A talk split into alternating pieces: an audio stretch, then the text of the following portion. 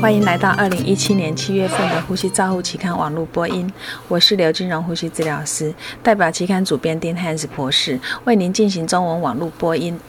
现在开始宣读由丁汉斯博士为您精选的论文。第一篇文摘是由 Wheeler 等人评估高碳酸血症呼吸衰竭。的早产儿对于喷射型高频通气的反应，结果发现低孕龄的小孩毛细二氧化碳分压有改善，在第一小时的 pH 值，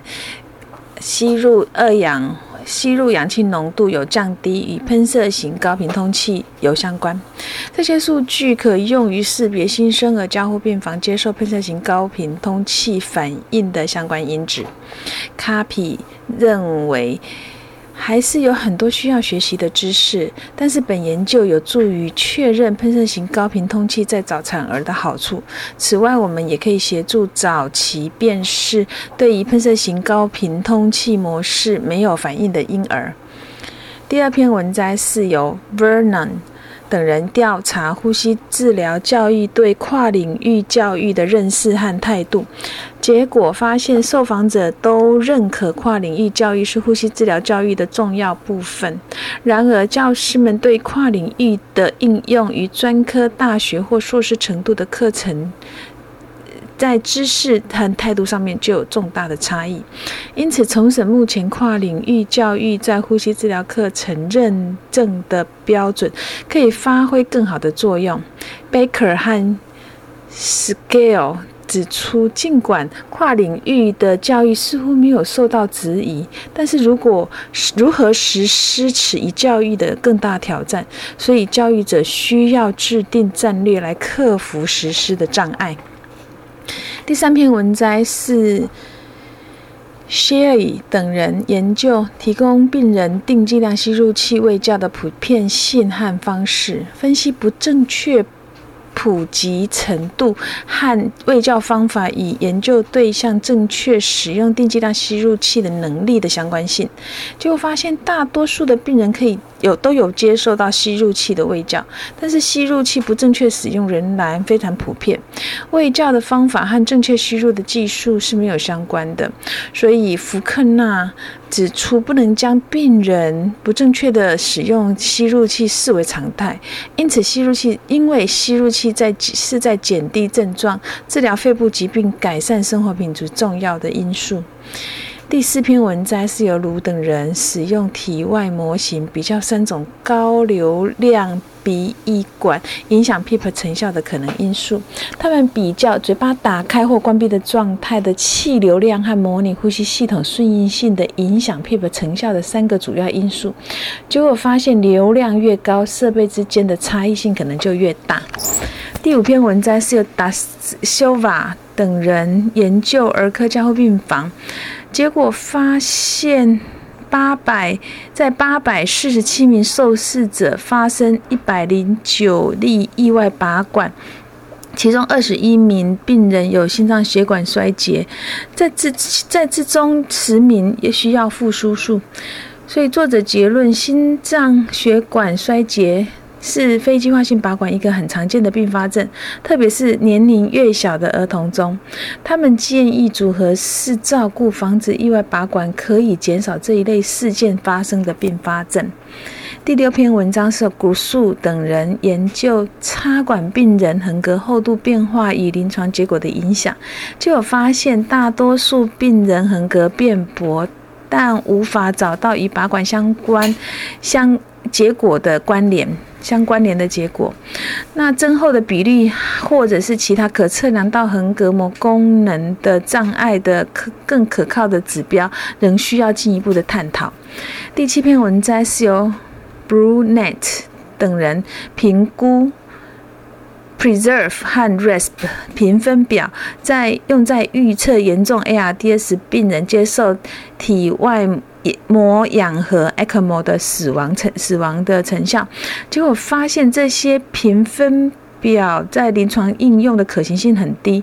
因为他们在预测严重 ARDS 接受 ECMO 病人死亡的表现相对的是比较差的。那这些评分系统在严重的 ARDS 进行 ECMO 治疗的筛检，仍需要更大型的前瞻性的研究。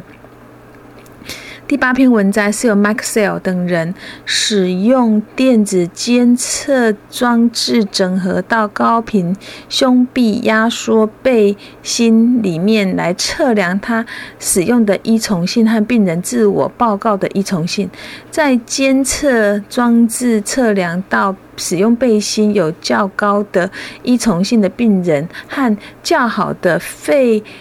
基准肺功能和在研究前的准备基准备基期基准期有较少恶化的正相关。随着年龄的增加和治疗时间的延长，逐渐减少依从性，并且随着治疗的帮助而增加。自我报告常嗯，自我自我报告常估计过高，因此不是一个准确依从性的测量方式。第九篇文摘是由何等。欧等人研究一种简单开发型的模型，他们测量用力呼气流量指数衰减，以量化动态气道阻塞的程度，并且有助于临床上阻塞型阻塞型气道疾病的测量。结果显示，流量衰减在健康受试者与阻塞型肺缺陷病人之间有显著的差异。这种肺量计在数据上面直接可以表示，提供可重复。测量，呃，重复的指标来测量动态气道阻塞。第十篇文摘是由 Kilif 等人研究肥胖男性吸气肌肉张力时间指数，作为氧有氧运动训练后评估见增式运动期间吸气机吸气机性能的状的研究结果发现。肥胖男性通气临界值的有氧运动可以改善，可以显著的改善